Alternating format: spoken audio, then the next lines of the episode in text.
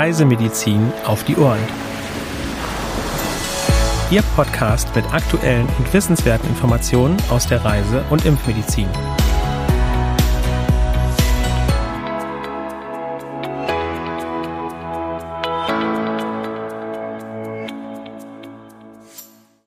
Wir begrüßen Sie herzlich am heutigen Mittwoch, dem 10. August 2022, zu einer neuen Episode unseres Podcasts Reisemedizin auf die Ohren. Mein Name ist Helena Schmidt und wie immer bin ich bei der Aufnahme nicht allein, sondern werde heute durch meine liebe Kollegin Anja Michel unterstützt. Frau Michel ist heute zum ersten Mal beim Podcast mit dabei. Sie werden also heute mal eine ganz neue Stimme hören. Danke, Helena. Ich freue mich, heute mit dabei zu sein. Liebe Zuhörerinnen und Zuhörer, ich möchte Sie ebenfalls herzlich zur heutigen Folge willkommen heißen. Wir steigen direkt thematisch ein und beginnen zunächst mit den aktuellen Meldungen. Dengue-Fieber ist nach wie vor ein heißes Thema. In El Salvador haben die Fallzahlen im ersten Halbjahr im Vergleich zu den Vorjahren stark zugenommen. Seit Anfang des Jahres wurden bereits ca. 11.440 Verdachtsfälle verzeichnet. 2021 wurden insgesamt landesweit ca. 5.760 Verdachtsfälle registriert. 2020 wurden 5.450 Infektionen gemeldet. 2019 waren es 24.470. Auch in Kuba steigen die Dengue-Zahlen.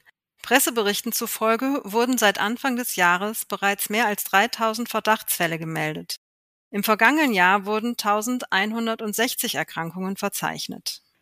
Und in Malaysia wurden seit Anfang des Jahres bereits mehr als 32.150 Dengue-Infektionen und 19 Todesfälle verzeichnet. Die Fallzahlen liegen deutlich über denen des entsprechenden Vorjahreszeitraums. Mehr als die Hälfte aller Fälle stammt weiterhin aus dem Bundesstaat Selangor. Im letzten Jahr sind etwa 25.840 Menschen erkrankt. 20 Todesfälle wurden gemeldet. 2020 wurden etwa 89.290 Infektionen registriert. 142 Menschen sind verstorben. Die mückenübertragene Erkrankung ist wie in ganz Südostasien auch in Malaysia verbreitet, vor allem auf der Halbinsel. Da es hier keine terminierten Regenzeiten gibt, ist ständig mit einem Übertragungsrisiko zu rechnen. Dieses steigt nach stärkeren Regenperioden regional an. Sie wissen es inzwischen. Zur Dengue-Prophylaxe sollten Sie unbedingt auf einen guten Mückenschutz achten. Zum Schluss haben wir noch eine Meldung zur Poliomyelitis in den USA. Ende Juni wurde in den USA erstmals seit 2013 eine Infektion mit Impfstoff abgeleitetem Poliovirus Typ 2 bestätigt. Ein 20-Jähriger wurde im Rockland County im Bundesstaat New York mit Lähmungen vorübergehend in einer Klinik behandelt. Nach Angaben der Behörden wurden in der Region allerdings vor der Erkrankung des Mannes bereits Polioviren in Abwasserproben nachgewiesen. Die Bevölkerung wurde aufgerufen, ihren Impfschutz zu überprüfen und gegebenenfalls zu ergänzen. Vor dem Aufenthalt im Ausland sollte immer der Standardimpfschutz überprüft und gegebenenfalls ergänzt werden. Weitere Meldungen finden Sie unter www.crm.de/aktuell. In unserem Reisemedizin-Spezial für diese Woche geht es um vermehrte Hepatitis-Fälle durch AAV2, einem eigentlich harmlosen Adenovirus. Helena, kannst du uns mehr über den Hintergrund dieser Thematik berichten? Gerne, Anja. Es ist so, dass seit Oktober 2021 der WHO ca. 1000 Fälle von akuten Hepatitiden bei Kindern aus 35 Ländern gemeldet worden sind. Bei diesen Fällen wurden etliche Lebertransplantationen notwendig und es gab auch einige Todesfälle. Bereits am 21. April 2022 warnten die CDC-Ärzte vor einer Häufung ungewöhnlicher Hepatitisfälle bei neun Kindern in Alabama. Diese Warnung folgte auf frühe Berichte aus Großbritannien und Europa über Dutzende von Kindern aus England, Wales, Schottland und Nordirland. Diese Kinder kamen damals mit ungeklärter Hepatitis in Krankenhäuser. Die meisten von ihnen waren zuvor gesund. Auffällig an diesen Fällen war eine generell sehr ausgeprägte Hepatitis mit deutlich erhöhten Leberenzymen. Viele Fälle berichteten über gastrointestinale Symptome wie Bauchschmerzen, Durchfall und Erbrechen, bevor sich eine schwere akute Hepatitis einstellte. Außerdem lagen erhöhte Leberenzymwerte und Gelbsucht vor. Wie es weitergeht, erfahren Sie im Volltext zum Reisemedizin Spezial.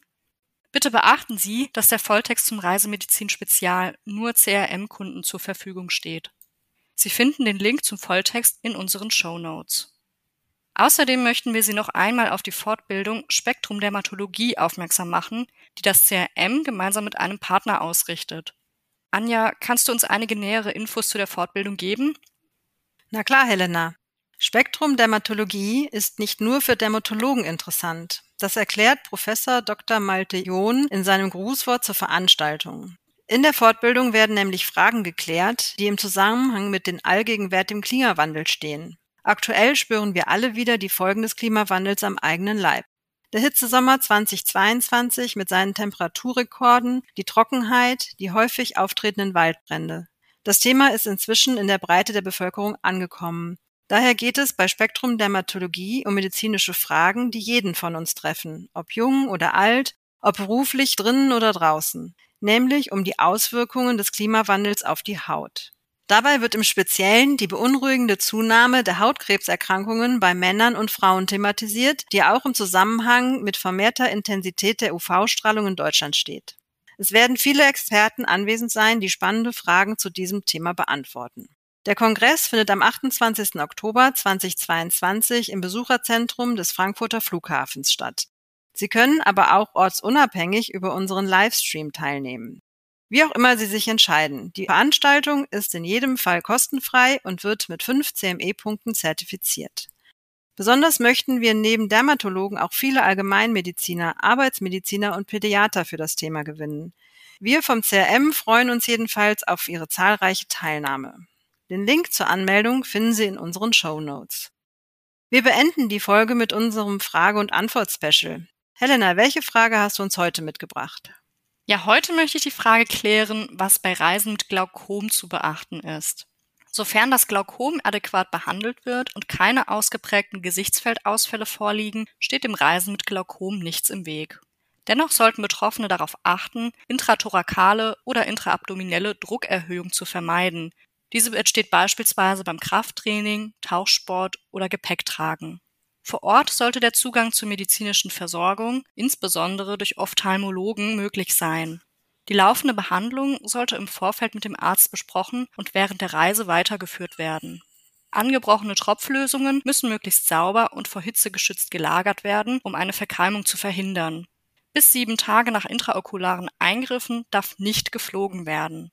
Zuletzt sollte bedacht werden, dass bei Reisen in kältere Regionen die Temperaturen das Auftreten von Attacken triggern können. Liebe Zuhörerinnen und Zuhörer, damit beenden wir unsere heutige Folge. Wir freuen uns, dass Sie bis zum Ende dran geblieben sind. Abonnieren Sie gerne auch unseren Newsletter CRM Spot, um auch per E-Mail über aktuelle Meldungen und Themen informiert zu werden. Zur Anmeldung gelangen Sie unter www.crm.de/newsletter.